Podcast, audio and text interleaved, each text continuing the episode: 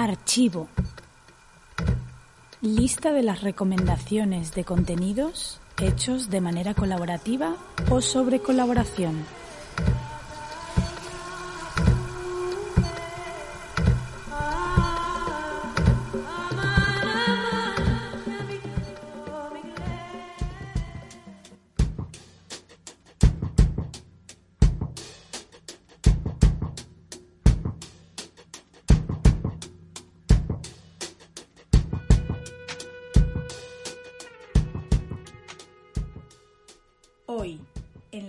Archivo del episodio Ciudad de COFEM, nos acompaña María Auxiliadora Gálvez, creadora y coordinadora de la plataforma de somática aplicada a la arquitectura y el paisaje.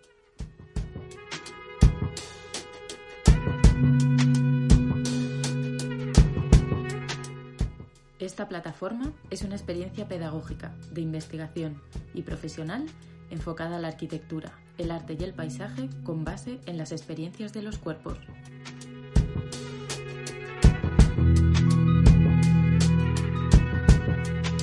Auxi va a recorrer dos publicaciones vinculadas a las prácticas colaborativas, dos imprescindibles para el archivo de On Collaboration, Espacio Somático Cuerpos Múltiples y Atlas de Paisajes Revolucionarios.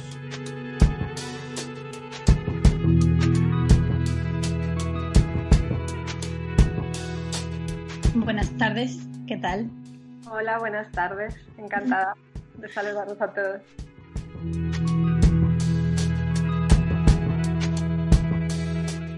La somática es todo lo referido al cuerpo. Eh, digamos que eh, los afectos, eh, la fisiología, los humores, los movimientos no afectan al cuerpo, sino que son el cuerpo. Así que es una forma de entender que somos seres encarnados, ¿no? Eh, no hay esta diferencia entre mente y cuerpo, sino que somos seres encarnados y de tal manera actuamos que pensamiento, em, acción, afectos y percepciones van siempre juntos.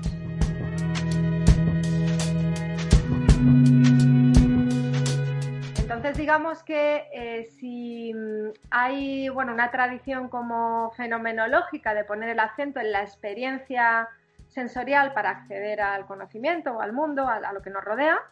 La somática incluiría además un punto de vista hacia el interior, es decir, que cada uno de nosotros sería muy consciente de lo que le afecta a él mismo o a ella misma, a cada una de las personas, y a partir de ahí, digamos que eh, se pone en relación con los demás.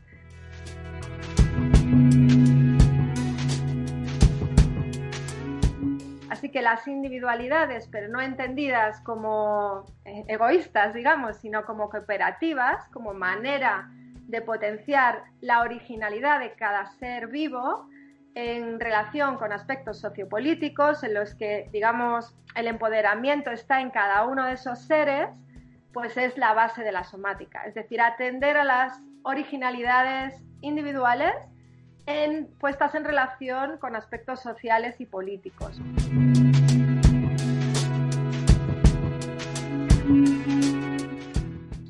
Y ahí incluyo también organismos humanos y no humanos, es decir, es una manera de entender lo vivo mirando un poco hacia el interior, teniendo un cierto punto de vista interno o digamos eh, siempre coexistiendo con el punto de vista externo o de relación.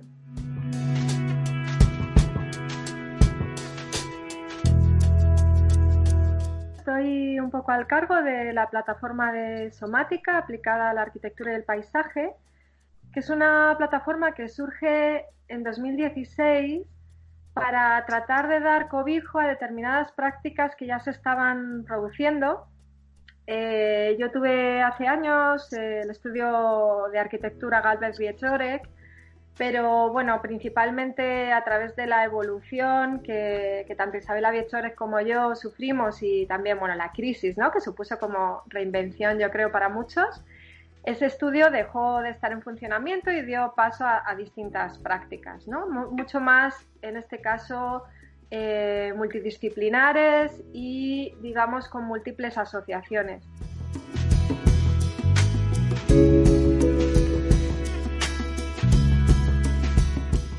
Entonces la plataforma es un proyecto personal, pero que me permite eh, colaborar con distintos profesionales de distintos ámbitos.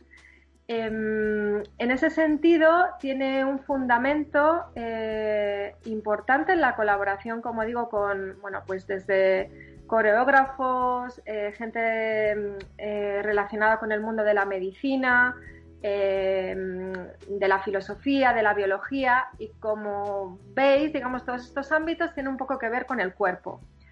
Em, de este modo, la plataforma de somática lo que trata principalmente es de abordar aspectos de arquitectura y paisaje desde la experiencia de los cuerpos. La filosofía fundamental es eh, poder trabajar de forma corporeizada en, estos terrenos, principalmente la arquitectura y el paisaje, pero también la pedagogía, las formas de aprender y las formas de generar espacios y, espacios urbanos o, arquitectónicos.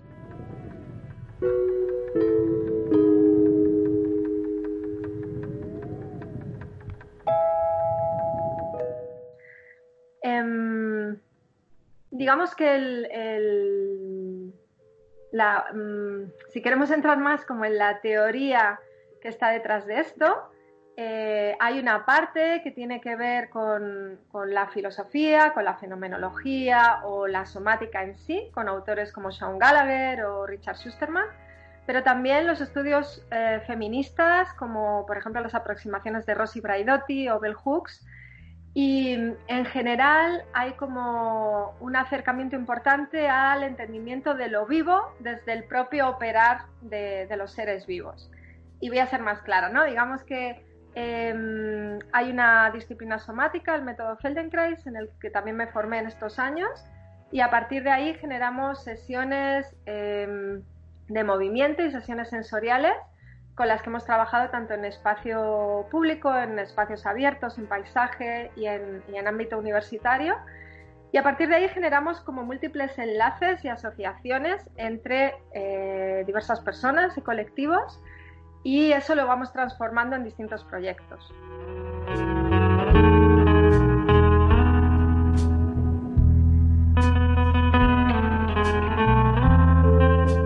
Justamente una de las publicaciones que os quiero recomendar es eh, una que acaba de editar Ediciones Asimétricas, que se denomina Espacio Somático Cuerpos Múltiples y tiene que ver con cómo hay un territorio muy em, eh, delimitado, diría, en el sentido de que tiene una cierta em, identidad o un cierto carácter en términos de somática y arquitectura eh, que significa que los cuerpos, y en este sentido hay una aproximación bastante a, aspectos feministas, em, son únicos en, sus potenciales, digamos que no hay una norma general para todos, se atiende a la diferencia, la diferencia es positiva y a través de ese, digamos, puzzle de cuerpos múltiples es desde donde queremos enfocar todas nuestras prácticas arquitectónicas, colaborativas, paisajísticas, etcétera.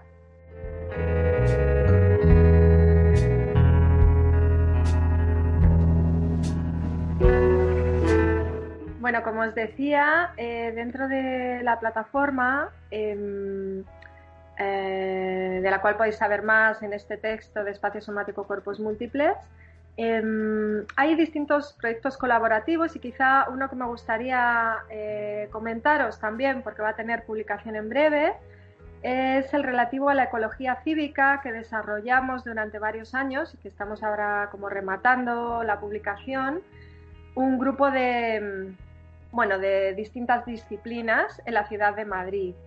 Eh, la publicación se llamará Atlas de Paisajes Revolucionarios, ahora os explico el porqué. Em, denominamos estos paisajes revolucionarios a una red que hemos identificado, una especie de cinturón o anillo de descampados, de, tercer paisajes, digamos, en la denominación de Gilles Clement, que se encuentran en torno a, la M40 como ámbito límite, pero a la vez en estrecha relación, en estrecha relación con eh, tejido residencial, porque nos interesaba eh, ver y practicar prácticas ciudadanas que ocurrieran de forma cotidiana, es decir, que nos interesaba que estos espacios abiertos, abandonados, estuvieran en relación con el día a día de, los habitantes. Mm, y en ese sentido, enlazando con esta filosofía de lo somático, de dar valor a la diferencia, no nos interesaban como las imágenes de la ciudad globales o globalizantes o genéricas, sino las específicas que pudiéramos descubrir.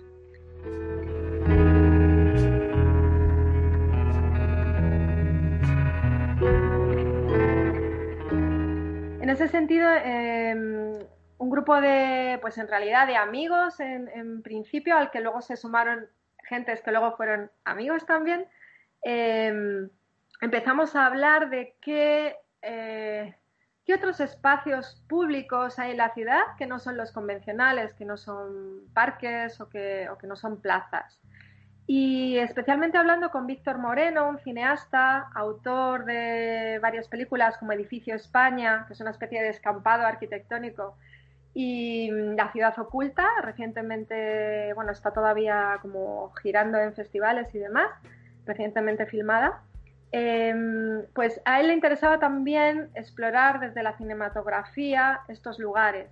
A mí me interesaba desde el punto de vista del, imaginario ciudadano, porque me parecía que si Gilles Clement habla, habla de los descampados como reservas de biodiversidad, que son fundamentales, bajo mi punto de vista también son reservas de imaginarios. Y me parece que eh, algo que estaba muy presente en este proyecto desde el principio era que nuestra ciudad, por mucho que cada vez ponemos más énfasis en aspectos como la eficiencia energética y demás, sigue teniendo la forma que le da el depender de los combustibles fósiles y además en, eh, abundancia. Y que eh, también está pensada para determinados cuerpos, no para todos. Entonces creo que solamente podemos cambiar eso eh, ampliando los imaginarios de lo posible. Es decir, ¿qué forma tendría, por ejemplo, una ciudad en la que los servicios ecosistémicos, es decir, lo, que podemos obtener del medio natural, digamos, casi poniéndonos ahí un poco pragmáticos, dieran forma a la ciudad?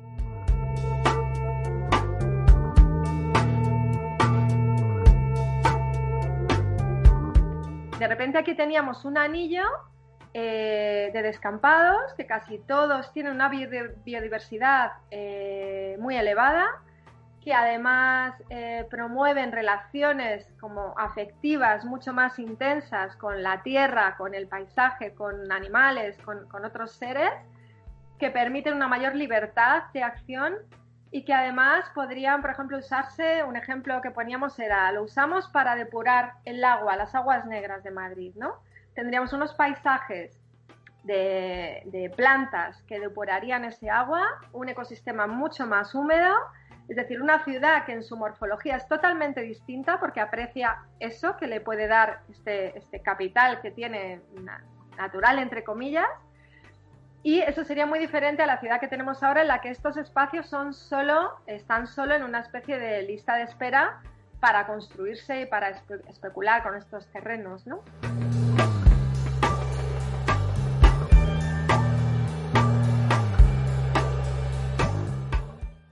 Entonces, en ese sentido, aparte de desde el cine y la arquitectura, eh, desde el principio trabajamos con, un par de sociólogos, Emilio Luque en, su inicio y después David Prieto Serrano. Emilio Luque tiene como una cruzada bastante intensa para que los arquitectos entendamos que tenemos una responsabilidad muy grande en, en, la producción de las ciudades y en consecuencia en la situación del planeta. Y David Prieto Serrano lleva años trabajando, colaborando con Campo Adentro y tiene una visión eh, muy eh, fina en aspectos sociopolíticos eh, que generan estos espacios. También se nos unió otro compañero, ingeniero de montes, pero experto en infraestructuras ecológicas en las ciudades, y distintos estudiantes, gente de la comunidad universitaria, yo di clase también en la universidad, que de forma espontánea se fueron sumando.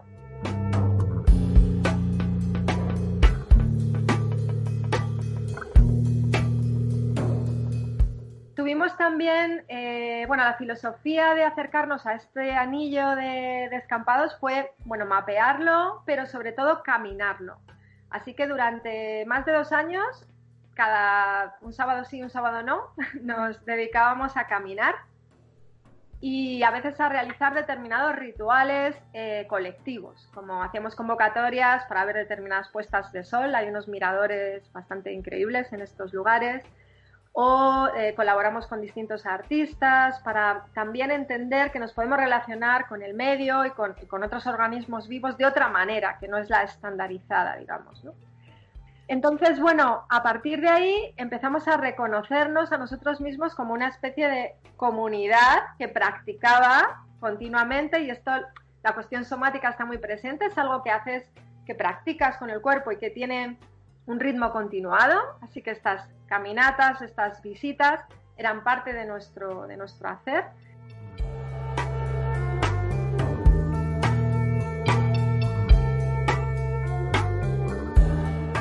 Y empezamos a entablar también relación con, con, gente que habita estos descampados o que los visita asiduamente. Encontramos prácticas urbanas muy interesantes, eh, como campos de golf rústicos hechos como con trozos de moqueta y, bueno, papeleras y cosas así eh, para marcar las, las, zonas, mucho más sostenibles por, por otra parte que los campos de golf al uso. Eh, prácticas deportivas muy amplias, campos de softball, que había comunidades latinoamericanas que, que montaban, eh, bueno, de fútbol, o sea, de, deportes de todo tipo, también de gente eh, que jugaba, por ejemplo, a um, juegos tradicionales como la petanca o la calva, que en estos sitios, pues de repente ponían una vallita y ya tenían su, su pista, ¿no? también encontramos prácticas eh, ilegales en el sentido de, eh, bueno, eh, ilegales y, y algunas, eh, digamos, que no puedes hacer como la luz del día, ¿no? Como de relación entre las gentes que eh, no siempre traen consecuencias positivas, pero que de algún modo en estos sitios encontraban una cierta vía de expresión que eh, podía tener cabida. No sé, había como una mayor libertad en estos lugares. En algunos casos teníamos a lo mejor descampados justo a parques que ya estaban desarrollados, como es la cuña de O'Donnell, por ejemplo. Y en el descampado había mucha más variedad de prácticas. También eh, gentes, no sé, que montaban a caballo en algún sitio, en algunos de los descampados mayores. Eh, o que entrenaban a eh, jilgueros, o sea, una relación con los animales, con, con el mundo de, eh, de, lo vivo, mucho más abierta y más espontánea.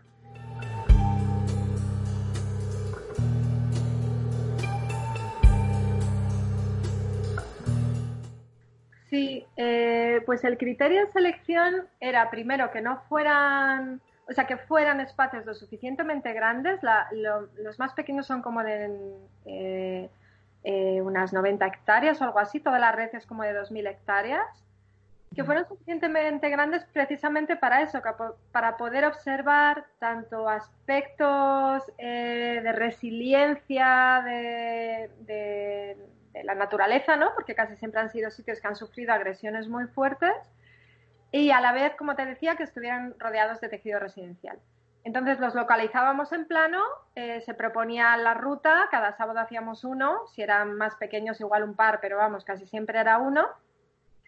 Eh, los caminábamos, fotografiábamos, bueno, estábamos ahí y luego hacíamos un debate entre todos, que, que ahí era como, bueno, andando, caminando también se debatía, ¿no? Pero esos debates posteriores eran sobre todo para eh, bueno, clarificar desde el punto de vista de cada una de las disciplinas qué, mm, qué estábamos descubriendo, ¿no? O qué podíamos hacer con ello.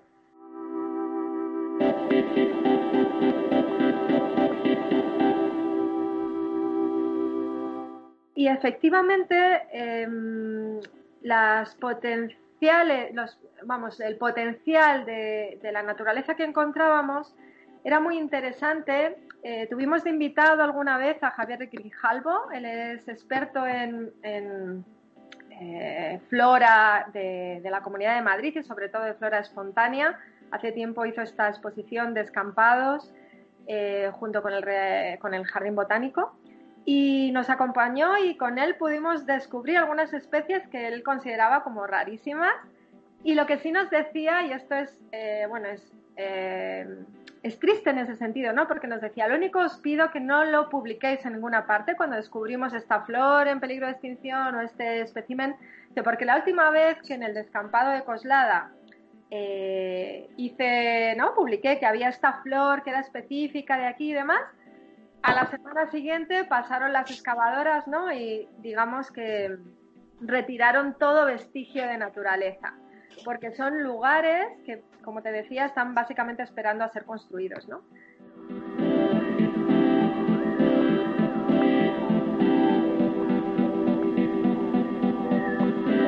Pero la riqueza eh, que yo creo que también nos pueden aportar es esta conciencia de los ciclos temporales, como los visitamos algunos de ellos más de una vez, en invierno, en otoño, en verano, los veíamos arrasados a veces porque se habían quemado o los habían quemado o bueno, determinadas prácticas que se habían realizado allí. En primavera florecían, pero bueno, hasta llegamos a encontrar montañas ocultas de flores de colores, como en, el lado, en la cara sur, ¿no? De, unas obras abandonadas, pues unas montañas de flores, pero increíbles, ¿no? Que dices, los, o sea, lo quieres plantar a propósito y no lo haces, ¿no?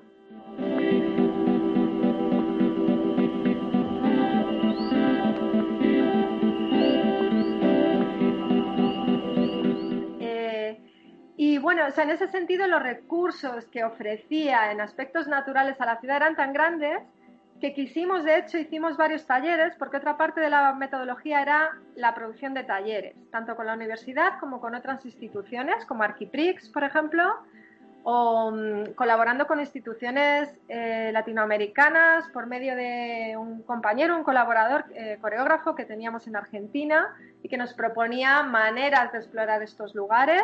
En fin, hicimos varios talleres que nos permitieron también aumentar la comunidad de gente implicada y las prácticas.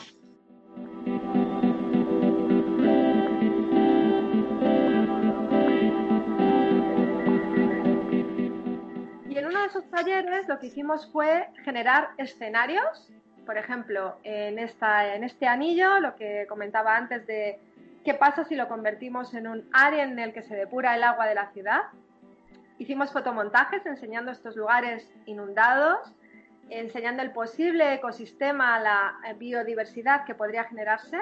Y como ese hicimos otro relativo a la producción em, de comida a través de la permacultura, que tuvimos también algún experto implicado. Y otro, ¿qué pasaría si no lo tocábamos? Si no lo tocábamos en 100 años sería un bosque, ¿no? el, ecosistema que, que emergería. Hicimos esos fotomontajes, pusimos datos de tiempo, de producción, eh, qué aguas se depurarían, etcétera, y los mandamos al ayuntamiento, pensando, eh, mira, podemos eh, tener una ciudad distinta, ¿no? Que no responda al imaginario actual, pero que se pueden generar otras posibilidades. Así que estos lugares son un recurso muy poderoso, ¿no? Para la ciudad.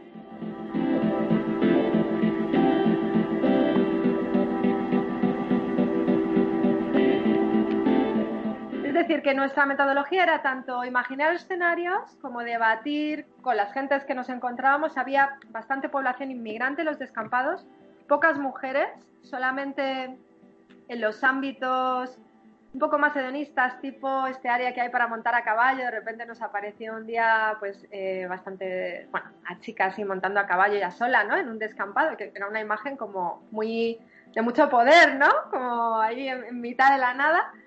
Em, pero, y en general, eh, ya por rematar un poco algunas de las otras cuestiones que emergieron, también veíamos que eran como una radiografía de la política em, de la ciudad. ¿no? Vimos muchas obras abandonadas, en concreto estaba lo que iban a ser las piscinas olímpicas cerca de la Peineta, que estaban abandonadas además también, o sea, en una especie de escampado de nuevo arquitectónico y bastantes obras como a medio construir, ¿no? Y nos parecían también, bueno, pues esta expresión de este, esta especie de, bueno, pues tanto el sueño olímpico que luego se queda en nada o que, todas esas zonas están bajo esa presión de ser construidas, ¿no? Y, al final es, es bueno, es, es, como hay una ceguera total hacia esa otra vía de recursos naturales que la propia ciudad podría tener. ¿no?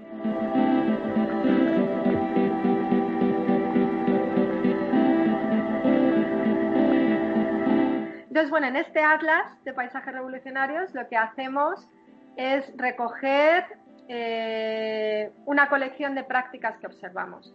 Las de ecología cívica eran gentes que se reunían con los recursos a su mano para cuidar de estos paisajes. Por ejemplo, en, el descampado de O'Donnell eh, protegían plantaciones que acababan de hacer con trocitos de escombros, pero para señalizarlas, para protegerlas marcaban caminos con estos escombros, hacían parques para niños, sobre todo, bueno, adolescentes de, bicicross, es decir, que con los recursos que hay en el propio sitio, reorganizaban ese espacio para poder tener como, bueno, las actividades que espontáneamente surgían, ¿no? Y eso ha sido muy bonito de ver.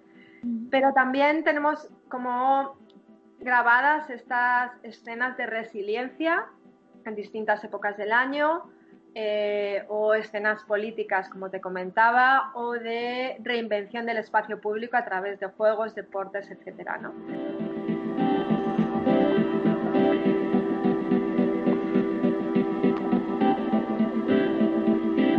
Entonces el Atlas cuenta con esta colección y estamos trabajando en tener quizá, y esto es un poco ahí primicia porque no, no lo hemos terminado de, de ajustar, pero eh, nuestro sociólogo David Prieto em, tiene un conocimiento bastante extenso de una como de trabajos previos que tanto el sociólogo Mario Gaviria como gente como Artemio Baigorri o Gregorio Ballesteros hicieron en los años 80 en el, en, el, en el área periurbana de Madrid, que son además pioneros en temas de huertos urbanos y demás, y nuestra intención es que además la publicación pueda llevar alguna entrevista eh, para conocer este, este, trabajo que ya se hizo y algunos de los documentos que ellos elaboraron, ¿no? Entonces, de algún modo, la idea es incorporar entrevistas con gentes que han eh, tenido acercamientos similares, nuestras prácticas y abrir esta cuestión de que, bueno, pasarse los lugares por el cuerpo de algún modo, ¿no? Esta aproximación somática de la experiencia en primera persona pero poniéndola en relación con los demás es bastante fundamental.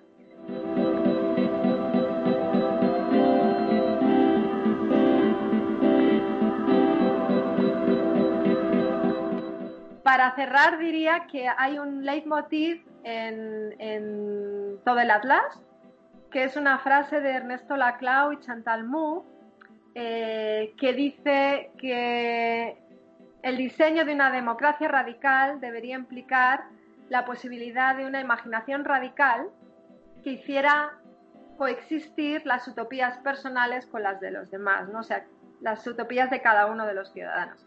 Pensamos que en estos sitios eso está un poco más patente y les llamamos paisajes revolucionarios porque son paisajes que cambian según pequeñas revoluciones permanentes al mismo ritmo que evolucionan las personas, evolucionan los ciudadanos, frente a otros espacios públicos que son como mucho más estáticos, ¿no?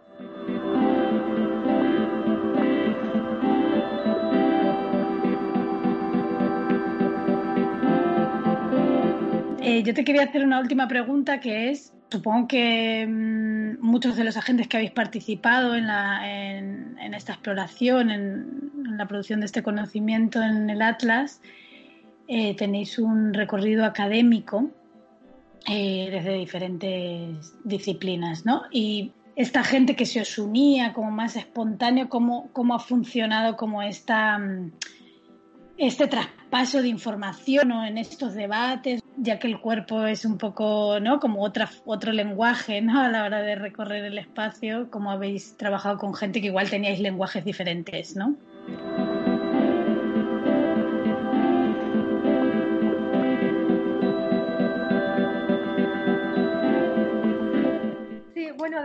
Que al final mm, no éramos tan académicos todos, quizá la, la más académica, mm, hasta peyorativamente lo digo, soy yo, Eh, bueno, eh, David también está bastante involucrado en la universidad, pero ni Oscar, ni Víctor, cineasta, no están involucrados en ámbitos académicos.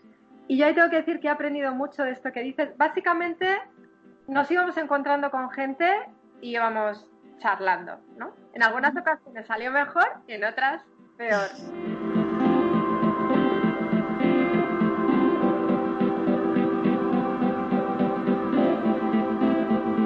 Pero ahí he aprendido mucho de mis compañeros, pues em, tanto de Víctor Moreno, cineasta, como de David Prieto, sociólogo. Eh, siempre nos comentaban como, bueno, todo esto requiere tiempo, ¿no? O sea, las personas tampoco, o sea, de verdad, colaborar, ¿no? Con profundidad no surge de un día para otro. Bueno, surge a lo mejor en un evento que haces, por ejemplo, a través de alguno de los talleres sí que se hicieron entrevistas concretas, hubo gente que, que estuvo como participando más activamente, pero luego en nuestros sábados, pues como que imagínate, caminando todas estas hectáreas, ¿no? Te cruzabas con alguien, tratábamos de entablar conversaciones y a veces hicimos algún picnic, alguna cosa así. En realidad ha sido fácil, solamente, digamos, ha funcionado peor cuando nos hemos metido en algún lío, tipo meternos en sitio que no debíamos, ¿no? Y, y entonces ahí, bueno, obviamente, pues no era tan fluido, pero lo hemos tomado y eso quizás es parte de trabajo que ha quedado un poco también abierto aún, porque la parte cinematográfica que también pensaba explorar más en conocer vidas concretas, eh, pues no se ha podido desarrollar, ¿no? Eso requiere con mucho más, muchos más medios y por el momento está un poco en stand-by, pero bueno, creemos que en un futuro quizá pueda ser también posible. Y es una parte que nos gustaría desarrollar más, pero claramente no lo hemos enfocado nunca ni como algo que... Mm, solo hemos enfocado en formato de conversaciones quizás es la forma más sencilla que te puedo decir. No tan amplio el ámbito, eh, bueno, pues ha habido momentos en los que sí hemos podido tener como una conciencia más clara, ¿no? A veces alguno de los miembros volvía solo a conversar con gente.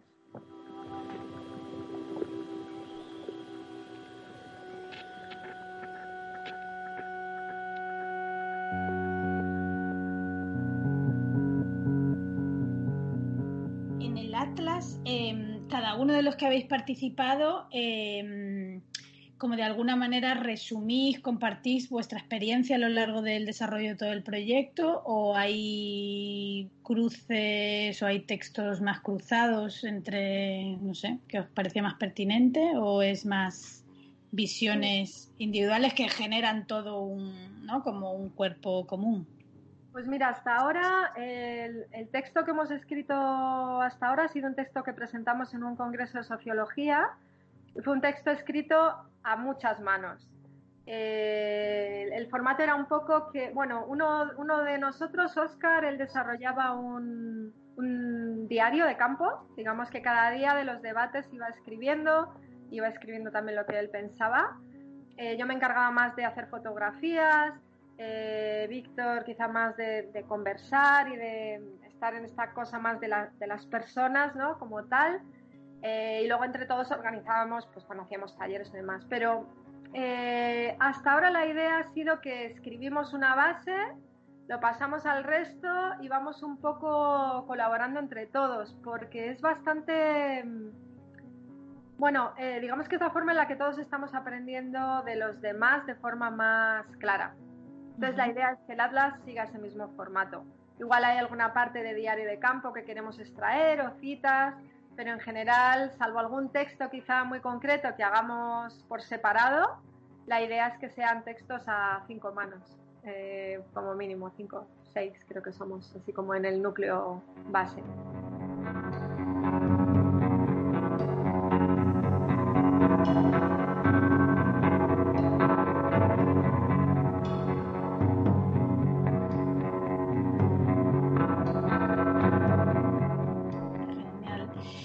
Vale, pues entonces, em, las dos publicaciones que nos has recomendado, eh, Espacio Somático, Cuerpos Múltiples, ya, mm, bueno, ya se puede comprar, ¿no? Ya está en las librerías o en formato digital también. em, ya lo podemos incluir en el archivo físico del proyecto de On Collaboration, que por ahora estará en Espacio Ucrania. Y la publicación de Atlas de Paisajes Revolucionarios em, queda poco para poder, para poder incluirlo en el archivo. meses podamos cerrar, porque tenemos, la verdad es que tenemos como no sé, como 70 páginas de dibujos principalmente, de, registro de situaciones y los textos esbozados, pero bueno, hay que armarla y, y sacarlas, que bueno, os avisaremos.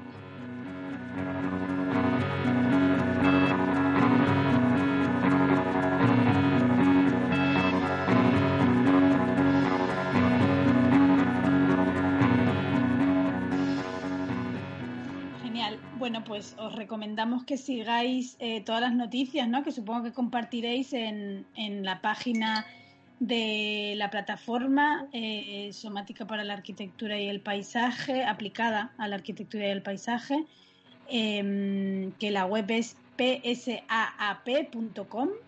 y ahí se, eh, supongo que cuando lo publiquéis em, podremos correr a comprar. Y de todas formas, hay un pequeño adelanto. Ahí en la web está subido este paper que presentamos a este Congreso de Sociología y están recogidas algunas de estas prácticas asociadas a, un curso que hubo en Cornell em, sobre prácticas de ecología cívica y esas están en formato digital subidas a la web, o sea que ahí también se puede ir viendo alguna cosa.